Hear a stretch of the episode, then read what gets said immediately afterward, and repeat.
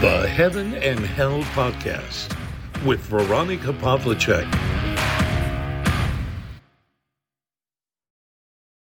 Hallo, ich begrüße euch wieder zum Heaven and Hell Podcast. Heute geht es wieder einmal, wie doch öfter bei mir, um das Thema Trauer. Ich sehe rund um mich Menschen, die in ihrer Trauer regelrecht versinken. Natürlich ist es nicht einfach, einen geliebten Menschen zu verlieren. Doch ich bin mir ganz sicher und am Beispiel meiner Eltern, vor allem meiner Mutter kann ich das bestätigen, sie wollen es nicht, dass wir ewig trauern und nur mehr traurig sind. Gerade zum Ende des Lebens hin habe ich mit meiner Mutter sehr, sehr viel gelacht. Die meisten verbinden Trauer mit etwas Schwerem, mit Schmerzen, mit Leid. Das gehört natürlich auch dazu. Wenn jemand schwer krank ist, dann gibt es diese Momente. Zum Glück hat die Medizin da sehr, sehr vieles parat. Eine gute Schmerztherapie zum Beispiel, dass niemand unnötig leiden muss. Wir haben ja sogar alles sehr, sehr genau besprochen. Meine Mutter hat ja bis hin zu den Liedern, die bei ihrem Begräbnis gespielt werden sollen, alles vorher festgesetzt. Sie konnte es nicht mehr selbst schreiben, aber ich bin bei ihrem Bett gesessen und habe mir Notizen gemacht. Bei den Trauerfeierlichkeiten wird ja neben der Parte, die vorher versendet wird, so ein Erinnerungsbildchen in vielen Fällen verteilt und da hat sie sich ein Foto ausgesucht, wo sie lacht. Und sie hat gesagt, das möchte ich. Ich möchte, dass mich meine Verwandten, meine Freunde, meine Bekannten so in Erinnerung behalten. Fröhlich, lachend. Und diese Fröhlichkeit, die habe ich auch an ihrem Krankenbett noch vielfach erlebt. Wir haben manchmal über Erlebnisse gesprochen, wo wir uns regelrecht zerkugelt haben. Ihr hat der Bauch wehgetan, denn sie hatte ja auch mehrere Operationen hinter sich bringen müssen. Aber das hat uns nicht davon abgehalten, fröhlich zu sein. Und sie hat zu mir auch gesagt, ich möchte, dass du in deinem Leben ganz viel Freude hast. Ihr Leiden ist zu Ende gegangen. Ich habe ihr auch noch einen bestimmten Priester ans Bett geholt vor ihrem Tod. Das hat sie sich gewünscht. Und ich weiß, dass sie gut aufgehoben ist bei Gott. Und es ist normal zu trauern. Es hat da auch jeder sein eigenes Tempo. Und es gibt Fälle, wo das sicher schwieriger ist, und es gibt Fälle, wo es als Erlösung betrachtet werden kann. Meine Mutter hat viel gelitten, war schwer krank und ich war ja im Moment ihres Todes bei ihr, habe die ganze Nacht bei ihr im Krankenhaus verbracht, schon einige Nächte davor auch. Und im Moment ihres Todes, als ihre Seele den Körper verlassen hat, ist auf ihren Lippen tatsächlich ein kleines Lächeln gewesen. Sie hat da wahrscheinlich schon etwas sehr, sehr Schönes gesehen. Vielleicht war sie auf dem Weg ins Paradies und wurde abgeholt von Gott. Aber sie war, ja, friedlich, ruhig und zufrieden und ich möchte fast schon sagen, glücklich. Und deswegen habe ich gewusst, ich darf dieses Glück teilen. Ich darf mich für sie freuen, dass sie jetzt alles überstanden hat.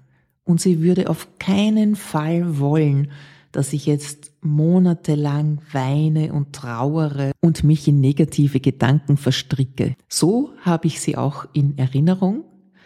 Und auch diese letzte Zeit, die wir gemeinsam hatten, verbinde ich mit durchwegs Positivem dass wir eben noch so viel gelacht haben, dass wir so viel Zeit miteinander verbracht haben, so eine intensive Zeit, wo man weiß, das ist jetzt nicht mehr lange. Ich glaube, es wäre noch viel, viel schwerer für sie gewesen, wenn ich die ganze Zeit geweint hätte. Das hätte ihr auch sehr, sehr weh getan. Und so war es besser, wir waren fröhlich und haben lustige Anekdoten ausgetauscht und die schönen Seiten des Lebens, die schönen Momente noch einmal gemeinsam Revue passieren lassen. Es gab auch viele positive Rückmeldungen über dieses Erinnerungsbildchen, wo viele gesagt haben, ja, genau so war sie. Und es war eine gute Entscheidung meiner Mutter, hier ein fröhliches Foto auszuwählen. Wenn, wenn wir an Sterben und Trauer denken, zumindest ist bei den meisten das so, dann denken sie an, ja, an Würde, an Stille, an auf Zehenspitzen ein Krankenzimmer betreten, ganz, ganz vorsichtig zu sein, was man spricht und wie man spricht. Und ich glaube, das ist für die Sterbenden noch eine zusätzliche Qual. Sie wollen, dass wir ganz selbstverständlich mit ihnen umgehen. Und ja, das macht ihnen diesen letzten Weg auch leichter, wenn sie in fröhliche Gesichter sehen, in Gesichter, die voller Dankbarkeit sind und voller Freude für die Zeit, die wir gemeinsam gehabt haben mit diesen Menschen. Ich habe ja häufig Trauerbegleitungen in meiner Praxis und es ist ein sehr schwieriger Prozess und das ist etwas, dem man sich nicht leicht stellen kann, denn ein sehr großer Teil der Trauer gilt nicht der verlorenen geliebten Person, sondern einem selbst. Das zu erkennen ist wichtig, um die Trauer zu bewältigen. Es ist da sehr viel Angst dabei. Es ist die Trauer über verlorene Zeit dabei. Viele betrauern, was sie in ihrem eigenen Leben schon gerne erreicht hätten und noch nicht haben, was sie sich versagt haben, was sie alles gerne erlebt hätten.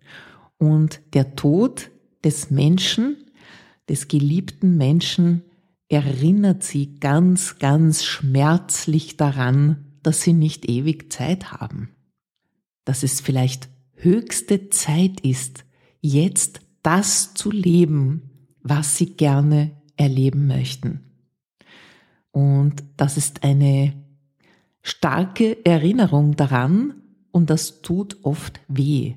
Vor allem, wenn man selber nicht mehr jugendlich ist dann trifft einen das mitten ins Herz, dass die Zeit nicht ewig dauert, die wir auf dieser Welt sind. Es kann aber auch ein sehr positiver Schub sein, sich vielleicht zu lösen aus einer Partnerschaft, die nicht mehr funktioniert, vielleicht noch einmal etwas Neues zu beginnen, beruflich, sich einzugestehen, dass man da auf dem falschen Weg unterwegs ist, schon seit vielen Jahren und dass man die Zeit vielleicht für das nützen sollte, das man wirklich tun will. Oder vielleicht die Talente nicht richtig gelebt hat, sondern, ja, die Sicherheit gewählt hat. Das ist ja an sich nichts Schlechtes. Aber ein wenig Risiko einzugehen, sich auszuprobieren, egal in welchem Alter, das gehört zu einem erfüllten Leben dazu. Und dann kann man selbst vielleicht auch voller Freude diesen letzten Weg antreten. Meine Mutter hat schon gesagt, dass sie natürlich gerne noch mehr Zeit gehabt hätte und noch die eine oder andere Reise gemacht hätte. Das ist dann am Ende des Lebens nicht mehr möglich. Aber eines haben diese Menschen gemeinsam. Kaum jemand bereut etwas, das er getan hat. Es ist fast immer nur das, was man nicht getan hat. Und das sollten wir uns als Beispiel nehmen. Und ich möchte noch auf einen weiteren Aspekt hinweisen. Trauer empfinden wir nicht nur, wenn jemand stirbt. Trauer ist durchaus auch da, wenn eine langjährige Beziehung zu Ende geht. Ich habe es auch erlebt, wenn Menschen ihren Job verloren haben. Auch da kann ich mitreden. Ich war zwar nicht so lange in diesem Fall dabei, aber das sind doch trauerähnliche Prozesse, die da ablaufen. Es ist eine Verabschiedung von einem Teil des Lebens, auch von einem Teil der eigenen Identität, wenn man sich sehr stark mit dem Job identifiziert hat und wenn jemand jahrzehntelang in einem Unternehmen war und dann, sage ich jetzt mal, aussortiert wird, dann tritt ein tatsächlicher Trauerprozess ein. Das sind ganz ähnliche Empfindungen und das läuft auch sehr ähnlich ab wie der Trauerprozess. Und das ist durchaus ernst zu nehmen. Ja, nicht zu sagen, naja, es ist ja nur ein Job oder ja, dann kommt halt der nächste Partner. Es ist Trauer. Und auch da ist wieder sehr stark die Trauer um die eigene Person. Ich möchte es jetzt nicht Selbstmitleid nennen, das ist wieder etwas anderes. Das ist natürlich bei manchen auch vorhanden und auch daraus sollte man sich rasch lösen, denn da hängen zu bleiben, das ist nicht gut. Das ist ein sehr, sehr großes Hindernis für das Weiterkommen im eigenen Leben und für das Führen eines glücklichen Lebens. Aber diese Trauer ist genauso eine Trauer. Und da findet ein Verabschiedungsprozess statt und dann ein Neubeginn. Und so sollte das auch sein, wenn wir wirklich eine geliebte Person verlieren. Ich habe viel gebetet, auch für meine verstorbenen Eltern, auch für andere, die ich schon verloren habe in meinem Leben. Und ich habe Gewissheit, dass sie gut aufgehoben sind, dass es ihnen gut geht und dass sie auch wollen, dass es uns hier, die wir auf der Erde noch geblieben sind, dass es auch uns gut geht und wir nicht in Trauer und Tränen versinken. Jeder hat seine Trauerzeit, die dürfen wir auch haben und die darf sein und ist auch wichtig für uns, aber dann dürfen wir weitergehen. Und es ist viel schöner, die Angehörigen und die Verstorbenen in freudiger Erinnerung zu behalten, als dieses Leid mit sich weiterzutragen. Sie haben jetzt kein Leid mehr und sie wollen es auch nicht für uns. Davon bin ich fest überzeugt. Und wenn du da Zweifel hast, dann wende dich an Gott oder bitte ihn, gut für deine Angehörigen zu sorgen. Es ist eigentlich gar nicht nötig, denn wenn du glaubst und wenn du an das ewige Leben glaubst, dann weißt du, dass sie jetzt in der ewigen Freude sind, keine Schmerzen mehr erleiden müssen und gut aufgehoben sind und dass es, wenn dein eigenes Leben zu Ende geht, ein Wiedersehen geben wird der unsterblichen Seelen. Das ist für mich ein sehr tröstlicher Gedanke. Und wenn ich einmal doch traurig bin, dass ich keine Eltern mehr habe, dann schaue ich mir das Bildchen an mit meiner fröhlich lachenden Mama und dann weiß ich, ja, so war sie und so will ich sie in Erinnerung behalten. Und ich bin froh und dankbar, dass sie selbst das so entschieden hat. Bei meinem Vater habe ich das entschieden und ausgesucht. Ja, er hat das nicht so detailliert mit mir geplant wie meine Mutter. Aber ich glaube, auch da habe ich das Richtige gewählt und wollte, dass er so in Erinnerung bleibt, wie ihn die Menschen gekannt haben und wie auch ich ihn gekannt habe. und alle anderen Trauerprozesse, lass sie zu. Lass auch zu, dass da sehr viel Trauer um deine eigene Person dabei ist und überlege dir, was du selbst dazu beitragen kannst, dass diese Trauer kleiner wird. Du bist ja noch auf der Welt, du bist ja noch handlungsfähig und wenn du nicht genau weißt, wo diese Trauer herkommt, dann bitte Gott und bete, dass er dir den richtigen Weg zeigt. Das ist das, was ich tue, wenn ich einmal irgendwie in der Sackgasse stehe.